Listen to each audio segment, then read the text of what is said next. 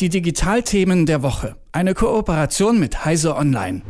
Einen stillen Geist, so nennt die NSO Group ihre Software Pegasus. Äh, letzte Woche kam durch eine internationale Recherche raus, dass mit dieser Software hunderte JournalistInnen, Menschenrechtsaktivistinnen und so weiter ausgespäht wurden und oder werden.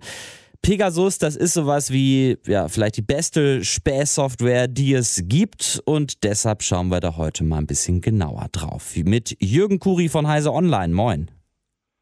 Guten Morgen, grüß dich.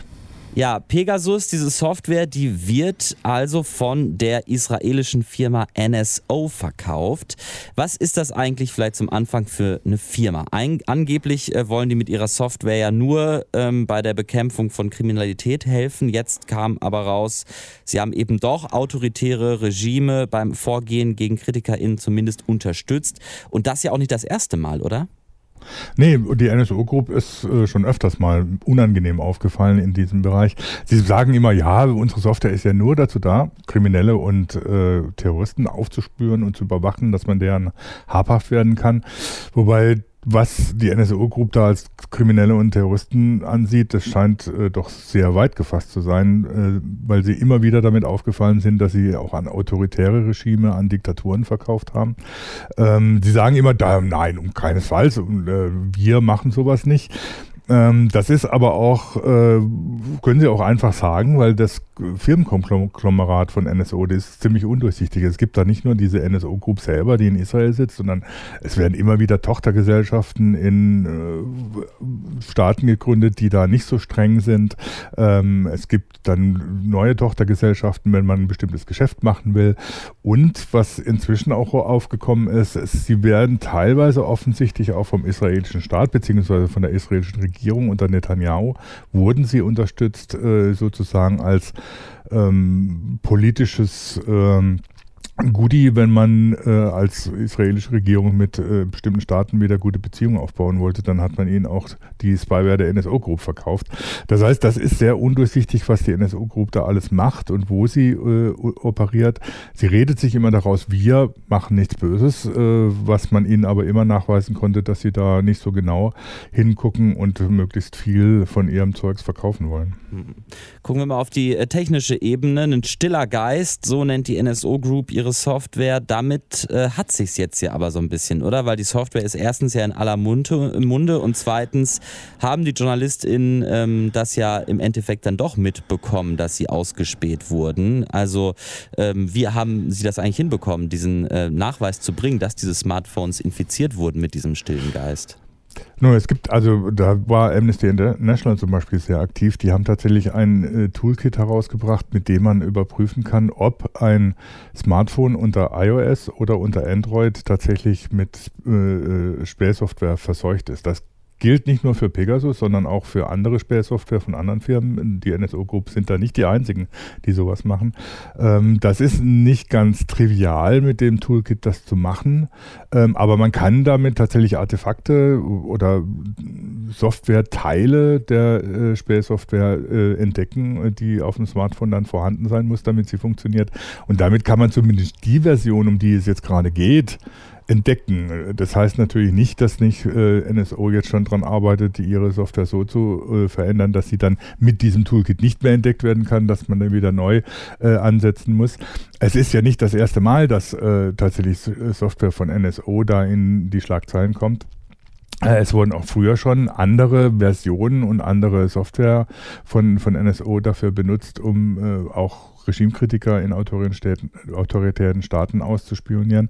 Und da wurde dann auch immer wieder dann nachträglich entdeckt, wie, wo die überall drauf war. Und die NSO ist natürlich dann immer sehr aktiv, zum einen neue Sicherheitslücken zu finden, mit denen sie ihre Software unbemerkt auf die Smartphones äh, bringen kann und zum anderen natürlich die äh, äh Spray-Software auch vor der Entdeckung zu versuchen zu schützen. Du sprichst jetzt hier diesen ewigen äh, Kreislauf quasi an zwischen äh, Update und äh, Sicherheitslücken schließen, Sicherheitslücken finden, schließen, finden. Wie äh, genau spielt denn da die Verschlüsselung mit rein? Weil wenn ich mir das so vorstelle, immer was ich gelesen habe durch Ende-zu-Ende-Verschlüsselung und so weiter, keine Möglichkeit da für unbefugte Dritte äh, drauf zuzugreifen. Waren die JournalistInnen jetzt ein bisschen unvorsichtig oder hat das gar nicht so viel mit Verschlüsselung eigentlich zu tun? Naja, das Problem bei Verschlüsselung ist natürlich, wenn ich mitlese, bevor es verschlüsselt wird, nutzt mir die ganze Verschlüsselung nichts. Das ist ja auch das Prinzip der Quellen-Telekommunikationsüberwachung, wie das in Deutschland so schön heißt, die hier gerade umstritten ist, ob die Geheimdienste bzw. die Bundespolizei das auch machen darf. Ähm, die setzt im Prinzip davor, da an, bevor ich das überhaupt verschlüssele. Das heißt, wenn ich so einen Trojaner auf meinem Smartphone habe, dann liest der ja mit in dem Moment, wo ich etwas eingebe. Das heißt, da ist es noch nicht verschlüsselt. Es wird ja erst in dem Moment dann verschlüsselt und der Trojaner liest mit, bevor verschlüsselt wird, beziehungsweise auf dem anderen Gerät, nachdem entschlüsselt wurde. Das heißt, die Ende-zu-Ende-Verschlüsselung, die funktioniert natürlich wunderbar. Da kann keiner mitlesen, sobald es verschlüsselt ist. Ähm, das heißt, die ganzen Angriffe, die dann von außen äh, drauf zugreifen wollen, die versuchen, WhatsApp-Nachrichten mitzulesen oder ähnliches, die scheitern natürlich an der Ende-zu-Ende-Verschlüsselung. Auch die Firmen, die dann die Software, äh, zum Beispiel WhatsApp herstellen, die können da nicht mitlesen. Aber wenn ich mir so einen Trojaner eingefangen habe, der eben bevor verschlüsselt wird, schon äh, zugreift, dann nutzt mir natürlich die ganze Verschlüsselung nichts. Das ist ein natürlich vom Prinzip her auch letztlich nicht zu vermeiden, weil auch selbst Krypto-Smartphones müssen ja irgendwann die Verschlüsselung erstmal aktivieren, beziehungsweise die Texte verschlüsseln, die ich eingebe. Und wenn ich davor ansetze, dann habe ich die Texte ja trotzdem. Okay, also selbst Verschlüsselung bringt nichts. Was kann ich denn jetzt dagegen tun, um mich selber vor Spionage zu schützen? Ich habe gelesen, die NSO Group, die verspricht, äh, dass sie amerikanische Telefonnummern nicht äh, infizieren mit ihrer Software. Ist das vielleicht dann der beste Schutz, dass ich mir eine amerikanische Handynummer zulege? Ja, das bietet auch keinen richtigen Schutz, weil die NSO Group behauptet das zwar, aber äh, es gibt immer wieder Hinweise, dass eben auch Amerikaner durch solche Software abgehört werden. Und äh, man kann sich da natürlich nicht sicher sein. Ähm, es ist auch so, dass es im Prinzip weiß ich nicht, ob ich mich selbst tatsächlich schützen kann. Zum einen ist mal der normale Bürger ist wahrscheinlich relativ wenig gefährdet jetzt von, von solcher Software wie, wie von der NSO Group, weil die natürlich vor allem von Geheimdiensten, Strafverfolgern und, und Ähnlichen eingesetzt wird, ähm, um zum einen natürlich Kriminelle zu verfolgen, aber eben in bestimmten Staaten auch um Regimekritiker zu verfolgen. Man hat es ja gesehen, dass äh, in Ungarn, äh, selbst in Ungarn, die, die Software gegen Regimekritiker von äh, die Orban äh, kritisieren, eingesetzt wird. Das heißt, so einen richtigen Schutz davor gibt es nicht, weil es zum einen Sicherheits-, natürlich Sicherheitslücken immer geben wird, äh, mit denen diese Software sich äh, auf, die, auf den Handys verbreitet. Zum anderen ist es natürlich immer schwierig, es zu untersuchen, wie äh, habe ich das wirklich, habe ich mir das wirklich eingefangen.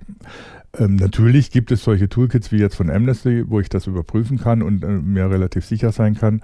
Ähm, ansonsten ist es sehr schwierig, sich gegen solche sehr geschickt operierende äh, Spyware zu, zu schützen, weil sie teilweise ja auch Lücken ausnutzt, mit denen ich, wo ich nicht mal etwas dazu tun muss, um mir sowas einzufangen. Das heißt, es gibt eigentlich keine technische Lösung dafür, sondern wenn, dann gibt es höchstens eine politische Lösung, die Spyware in den, in den Griff kriegen kann. Das habe ich mir schon gedacht. Mal wieder die politischen und nicht die einfachen technischen Lösungen. Schade, Jürgen, aber vielen Dank für das Gespräch. Ich danke dir. Die Digitalthemen der Woche. Eine Kooperation mit Heise Online. Skeletons.